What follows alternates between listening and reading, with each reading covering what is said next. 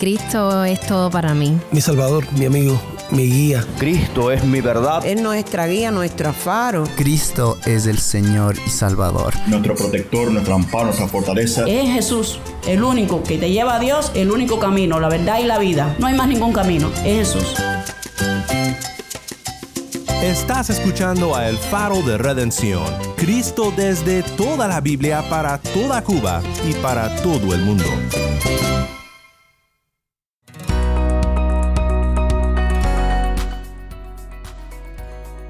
Hola, soy el pastor Daniel Warren. Gracias por acompañarme aquí en El Faro. Hoy regresamos a una serie recurrente Predicaciones desde Cuba Aquí en el Faro siempre nos encanta presentar sermones de nuestros amados amigos pastores en Cuba. Es siempre un placer para nosotros el poder compartir la voz del pueblo de Dios en Cuba con oyentes en todo el mundo. Hoy vamos con el pastor Ángel Luis Lorenzo de la iglesia Los Pinos Nuevos Sancti Spiritus Cuba. El pastor Ángel Luis trae un mensaje titulado Piedras vivas para Dios, de 1 de Pedro 2, 4 al 8. Quédate conmigo para ver a Cristo en su palabra.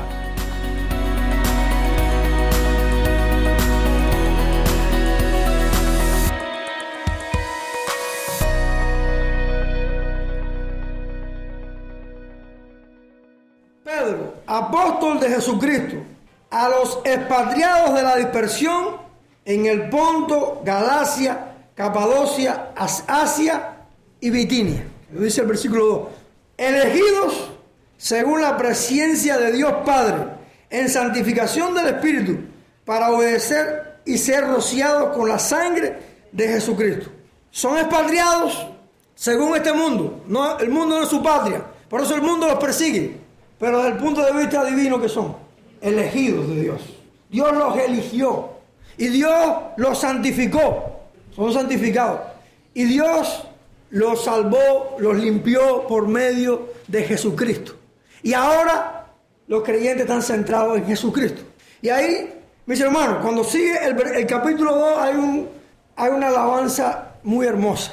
Solamente la voy a leer y voy a mencionar algunas cosas para seguir. Bendito el Dios y Padre de nuestro Señor Jesucristo, que según su grande misericordia nos hizo renacer para una esperanza viva por la resurrección de Jesucristo de los muertos, para una herencia incorruptible, incontaminada e inmarcesible, reservada en los cielos para vosotros, que sois guardados por el poder de Dios mediante la fe, para alcanzar la salvación que está preparada para ser manifestada en el tiempo postrero. ¿Qué pasó con los creyentes?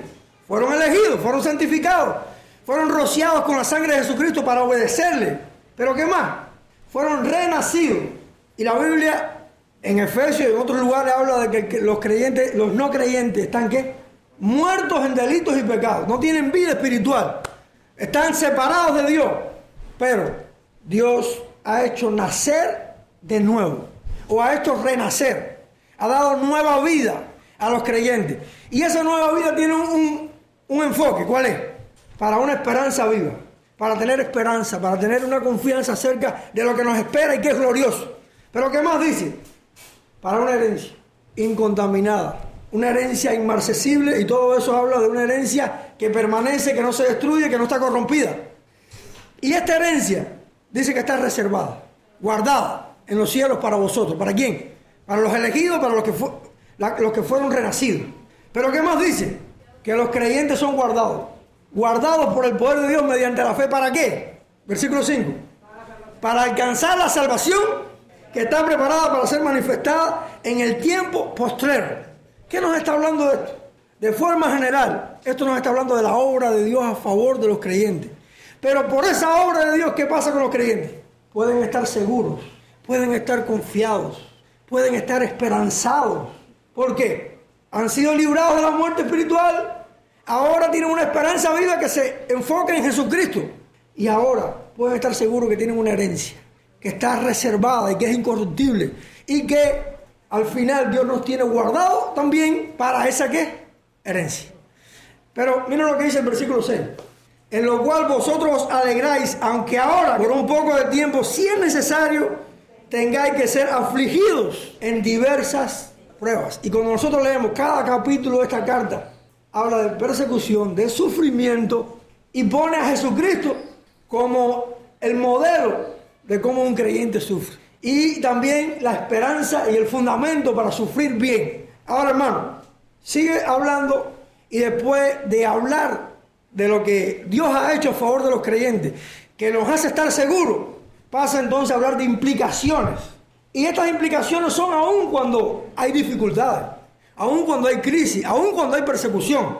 Y a partir del versículo 13 dice, por tanto, ceñid los lomos de vuestro entendimiento, sed sobrios y esperad por completo en la gracia que se os traerá cuando Jesucristo sea manifestado.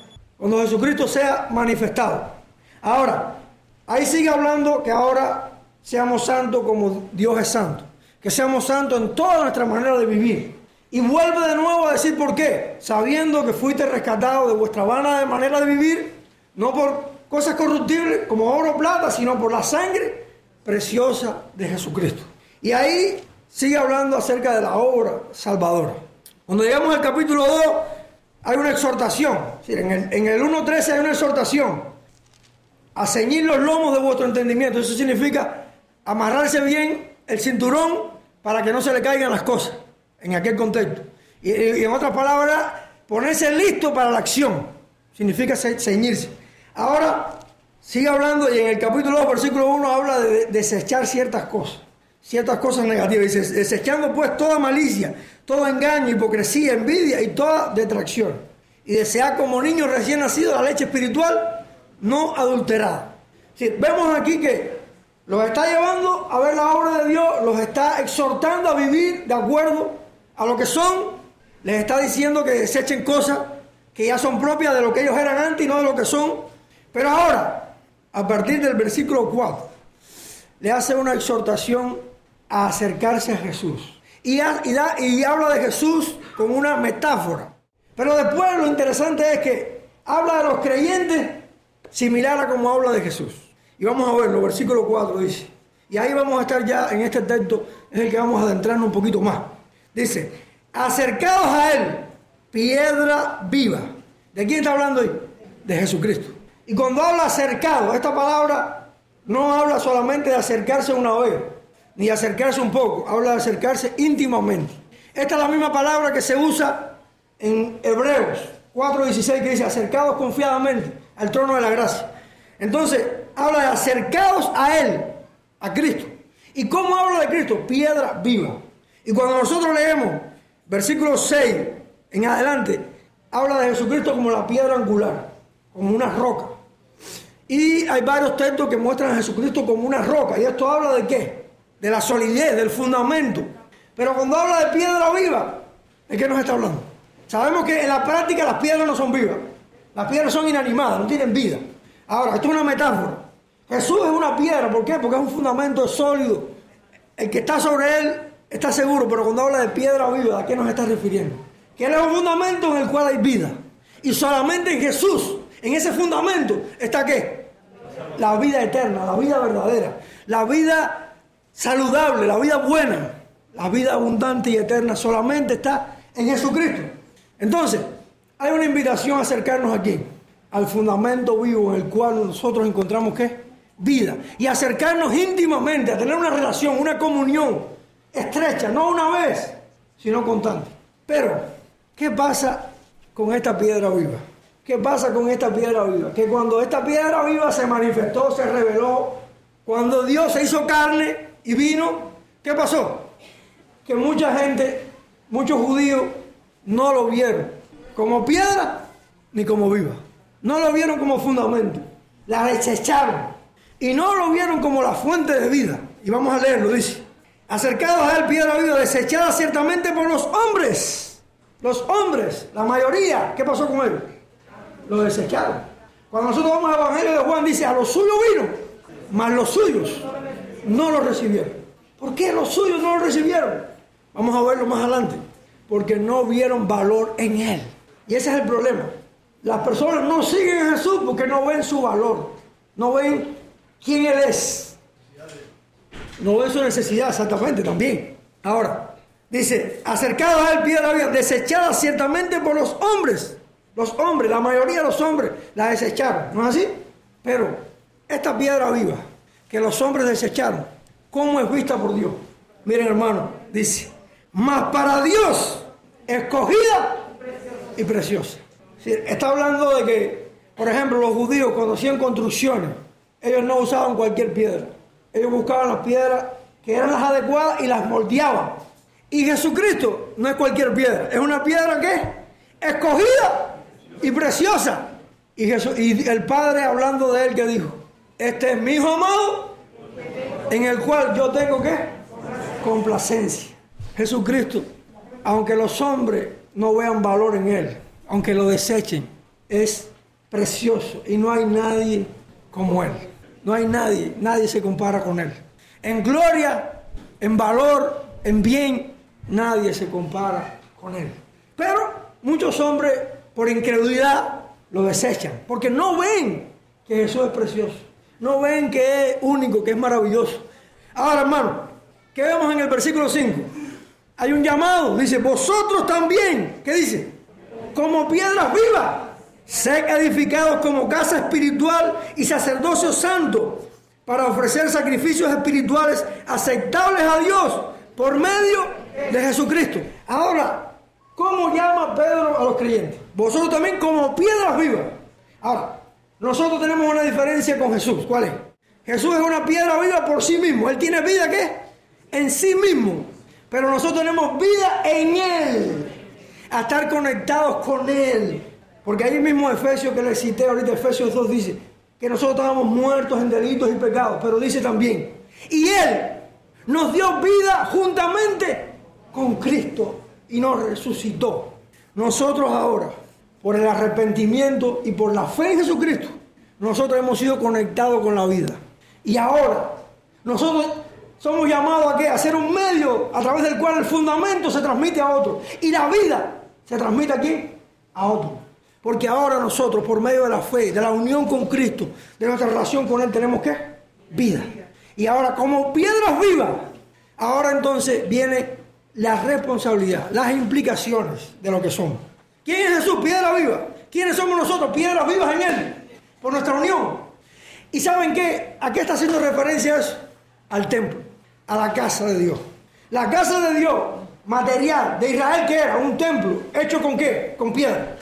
Y tenía varias piedras que formaban el templo. Y el templo era el lugar donde se manifestaba Dios, era el lugar de la morada de Dios, era el lugar de adoración central del pueblo de Israel. Y ahora, la iglesia es la casa de Dios, es el templo de Dios. Y cada creyente que es, es una piedra viva en ese templo. Y las piedras vivas unidas en la iglesia, cuando se reúnen, cuando comparten, cuando viven lo que deben ser, están reflejando qué? A Dios su presencia, su gloria. Y ahora nosotros, los creyentes, al estar unidos somos la casa de Dios. Cuando nosotros vamos a 1 Timoteo capítulo 3, versículo 15, que dice, la iglesia es casa de Dios, templo del Dios viviente. La iglesia es casa de Dios y templo del Dios viviente. Y nosotros los creyentes de manera individual que somos, las piedras vivas en esa casa. Pero las piedras en el templo, ¿cómo deben estar? Las piedras vivas, ¿cómo deben estar? Unidas, unidas. Cuando vamos a Efesios dice que por la actividad propia de cada miembro va recibiendo la iglesia su crecimiento, unidos por las coyunturas. La iglesia debe estar unida como casa de Dios. Cada creyente es parte importante de la iglesia. Pero acá está hablando de la responsabilidad que dice, ser edificados como casa espiritual. Si las piedras vivas, ¿qué deben buscar? Ser edificados crecer. Crecer como un lugar de qué? De adoración. Como un lugar donde Dios es central. Un lugar donde la presencia de Dios se manifieste. Un lugar donde Dios es reconocido y exaltado. Dice, ser edificado como casa espiritual. ¿Y qué más dice? Como sacerdocio santo. ¿Qué hacían los sacerdotes? Los sacerdotes eran los que tenían relación con Dios y intercedían a favor del pueblo ante Dios y eran los que hacían los sacrificios para que el pueblo pudiera acercarse a Dios. Entonces, los sacerdotes eran los que se comunicaban con Dios. Ahora, Cuando está hablando aquí de la iglesia, de todos los creyentes, de las piedras vivas. ¿Qué son piedras vivas? Las piedras vivas ahora. ¿Un sacerdocio qué? Santo. Porque ahora, hermano, según Hebreos capítulo 10, todos los creyentes que tenemos, libertad para entrar al lugar santísimo por la sangre de Jesucristo. Antes no, en el antiguo pacto, en el antiguo testamento, en la sombra de- del verdadero tabernáculo, en el, en el templo construido, los creyentes no podían entrar a la presencia de Dios. Solamente podía entrar el sumo sacerdote una vez al año con sacrificios. Sin embargo, ahora los creyentes en Jesucristo, por el sacrificio único y suficiente de Jesucristo, que pagó por todos nuestros pecados, nosotros tenemos acceso libre a la presencia de Dios. Y ahora nosotros, por tanto, somos qué? Sacerdotes. Ahora podemos comunicarnos con Dios, ahora podemos tener relación con Dios, podemos acercarnos directamente y podemos interceder por la iglesia, por otros, por la, por la obra de Jesús, por la mediación de Jesús. Podemos acercarnos. ¿Y qué nos está diciendo este texto? Que nosotros nos acerquemos a Cristo para crecer y ser qué? Una casa espiritual que crece y un sacerdocio santo. Una iglesia que está conectada con Dios y que refleja su santidad. Que está separada, apartada, porque santo significa eso. Ahora, dice, vosotros también como piedras vivas ser edificados como casa espiritual y sacerdocio santo, para ofrecer sacrificios espirituales y aceptables a Dios. Ahora, ¿qué hace la iglesia? ¿Qué hacen los creyentes como sacerdotes? Sacrificios espirituales, aceptables a Dios por medio de Jesucristo. ¿Qué está haciendo Pedro? Usando la figura del Antiguo Testamento, lo que se hacía en el Antiguo, y aplicándolos al Nuevo. ¿Por qué? Porque la iglesia del Nuevo Testamento no es un pueblo ajeno al del Antiguo. El antiguo pueblo de Dios, Israel, era el pueblo de Dios. ¿Y la iglesia qué hizo? Se injertó en ese pueblo. Lo que ahora la iglesia está viviendo en el tiempo del cumplimiento. Y el, y el pueblo del Antiguo Testamento vivía en el tiempo de la promesa. Había una promesa, el Mesías ha de venir. El hijo de David va a venir. El profeta como Moisés va a venir. Promesa. Pero cuando llegamos, cuando llegamos al nuevo, ¿qué dice? El hijo de David, aquí está. El profeta como Moisés está aquí. Entonces, ahora la iglesia no debe hacer sacrificios de animales. ¿Por qué? Porque esos sacrificios de animales eran una representación de quién? Del sacrificio de Jesucristo. Y ya Jesucristo, el verdadero Cordero de Dios, hizo un solo sacrificio. Y con ese sacrificio nos hizo perfecto para siempre a los santificados. Y por ese sacrificio tenemos acceso completo. Y somos aceptados plenamente por Dios. Pero eso no implica que no hayan sacrificios ahora. Lo que la naturaleza de los sacrificios cambió. Pero como sacerdotes, todos nosotros, Dios nos llama a hacer sacrificios espirituales agradables a Dios por medio de Jesucristo. Y por ejemplo, aquí no nos dice exactamente cuáles son, pero en otros lugares de la palabra de Dios nos habla. Por ejemplo, en Romanos 12, vamos a buscarlo, Romanos 12, 1, y nos habla de un tipo de sacrificio espiritual, no de animales.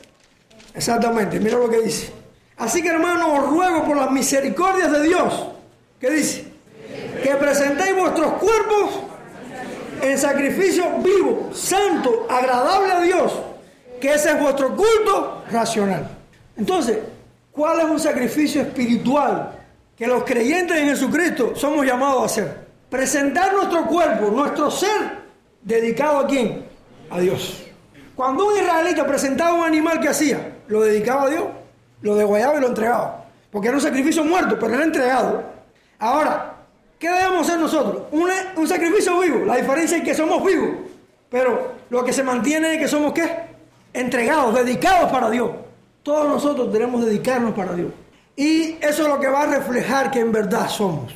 Porque ante tanto amor, ante tanta gracia, ante tanta bendición dada por Dios, la respuesta, la respuesta adecuada es entregarnos. Y a mí me viene a la mente, que después también se ilustra, me viene a la mente una parábola. Hay una parábola que habla que dice que había un hombre que salió al campo. Y estando en el campo encontró qué? Un tesoro de gran valor. Encontró un tesoro. Fue, compró el campo y se quedó con qué? Con el tesoro. Vendió todo lo que tenía. Lo dejó todo y compró el campo. ¿Por qué? Porque esta persona vio el valor de qué? Del tesoro. Vio que ese tesoro valía más que todo lo que tenía. Hermano mío, la fe.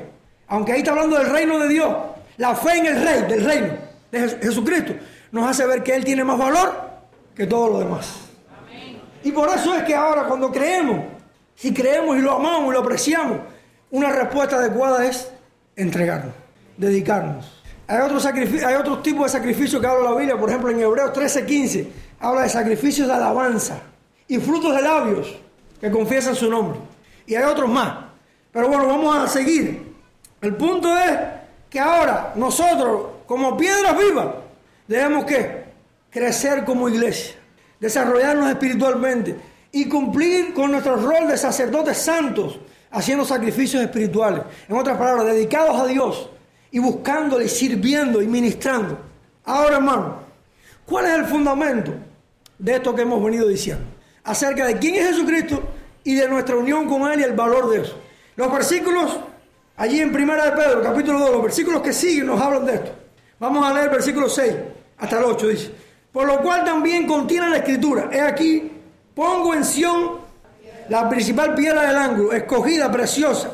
Y el que creyera en Él no será avergonzado. Para vosotros, pues, lo que creéis, ¿qué dice? Él es precioso.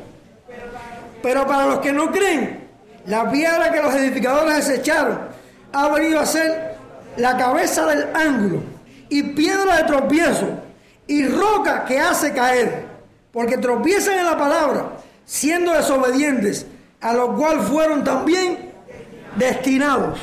¿Qué está haciendo Pedro? Pedro está fundamentando lo que había dicho antes. Si nosotros nos detenemos, él está fundamentando lo que había dicho antes. Por ejemplo, ¿qué dice la escritura acerca de quién es Jesús? He aquí pongo en mención la piedra principal del ángulo, escogida y preciosa. ¿Qué vemos ahí? Primero que todo, Jesús es la piedra principal o la piedra angular. La piedra que, que se ponía primero y después determinaba el ángulo y todo lo demás de la construcción. Era la piedra principal, el fundamento principal. Y ahora, ¿qué dice? Escogida y preciosa. ¿Para quién Jesús es escogida y preciosa? Para Dios, lo vimos ahorita, en el versículo 4. Para Dios. Ahora, ¿qué sigue diciendo? Y el que creyera en Él no será avergonzado. ¿Qué significa eso? No será defraudado. No va a ser en vano, no va a ser por gusto. Porque el que cree en Él es salvado, tiene vida eterna. El que cree en Él tiene vida ahora. Dice, versículo 7, para vosotros pues, ¿qué dice? Los que creéis, Él es precioso. Y hermano, cuando yo estaba leyendo y estudiando esto, ¿qué me vino a la mente? Una, lo primero que me vino fue esto. Los que creen que, los que creen en Jesucristo, ¿sabe qué pasa con ellos? Concuerdan con Dios.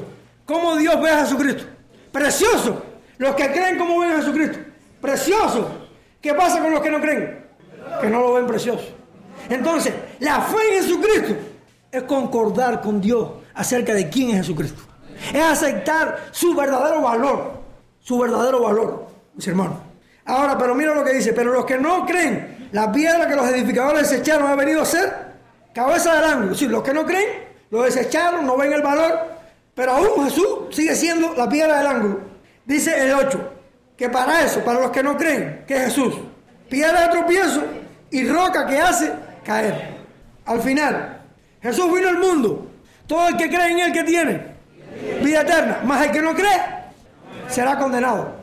Y en el 3.36, en Juan 3.36 dice que la ira de Dios permanece sobre él. Entonces, Jesús es precioso para el que cree, pero es piedra de tropiezo para el que no cree, porque lo rechaza, porque, porque ve que le muestra lo que necesita y lo rechaza, es condenado. Dice, piedra de tropiezo y roca que hace caer, porque tropiezan en la palabra, que dice, siendo desobedientes, a lo cual fueron también destinados. Mis hermanos, sin entrar en los detalles, podemos decir una cosa. Los que creen, ¿qué hacen? Ven a Jesús precioso y se dedican a Él, se acercan a Él, le creen. Pero ¿qué pasa con los que no creen? Lo, des- lo desechan, lo rechazan. Y aquí en el versículo 8 habla de eso, ¿qué? Desobediente. ¿Y qué va a pasar con los desobedientes? Con los que no obedecen. ¿Van a ser qué? Condenados. Van a sufrir el juicio eterno. Mira, hermano, para aplicar una cosa aquí rápido. Cada uno de nosotros es pecador y ninguno de nosotros por nosotros mismos es obediente. No hay justo ni un uno, ¿no es verdad? Pero hay una buena noticia que dice que Cristo murió por nuestros pecados, ¿no es así?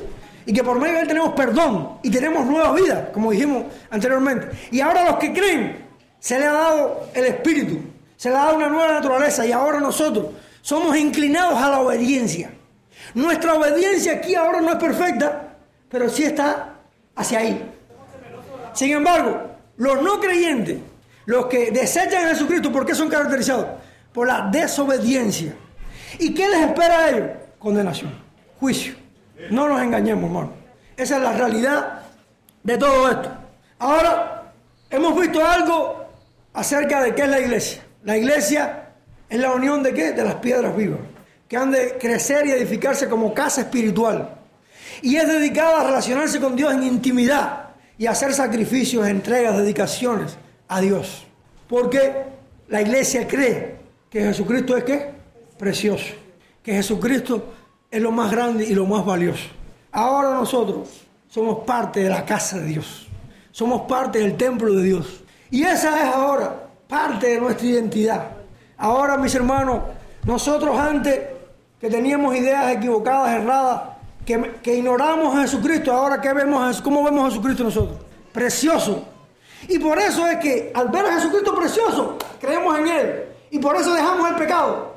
Y por eso procuramos cambiar. Porque Él es precioso. Y por eso, hermanos míos, ahora buscamos vivir de una manera buena. De una manera que refleje a Cristo. De una manera que invite a la gente a creer en Cristo. Y aun cuando estemos en una condición difícil, sigamos el ejemplo de quién? De Jesús. Mis hermanos, esto es algo de lo que somos y por lo que somos, así debemos que vivir. Y mi invitación es a recordar y a meditar y a profundizar en lo que somos. Porque lo que somos va a determinar lo que hacemos. Y lo que somos es lo que nos va a ayudar en tiempos de crisis. Y es lo que nos va a sostener, nos va a unir, nos va a fortalecer en tiempos de crisis y en tiempos de persecución. Porque ¿saben qué? Parece indicar que la persecución va a venir para los creyentes. Oremos. Padre, en el nombre de Jesús, te doy gracias por haber compartido tu palabra. Permite Dios que sea usada en la vida y corazón de los que están acá. Solo tú, Padre, lo puedes hacer eficaz en los corazones. Yo te pido que tú ilumines las mentes y corazones de cada uno y podamos cada día ver lo precioso que tú eres. Que podamos concordar con Dios en ellos. Y que no dejemos a Jesús por nada y que dejemos lo que tengamos que dejar por Jesús, por su valor glorioso. Yo te pido, Dios, que, podamos ver lo maravillosa que es tu iglesia. Que amemos, valoremos el valor de ser parte de ella, Señor. Y que seamos piedras vivas que construyen, que edifican a tu iglesia, Señor. A la casa espiritual. Ayúdanos, Señor. Oh Padre, sosténnos, Señor. Sosténnos, Señor. En el nombre de Jesús. Amén. Amén. Soy el pastor Daniel Warren y esto es el faro de redención. Qué bendición fue oír del pastor Ángel Luis Lorenzo en su exposición titulada Piedras vivas para Dios, de 1 de Pedro 2, 4 al 8. Te invito a que me acompañes mañana en esta serie Predicaciones desde Cuba. La luz de Cristo desde toda la Biblia, para toda Cuba y para todo el mundo, aquí en el faro de redención.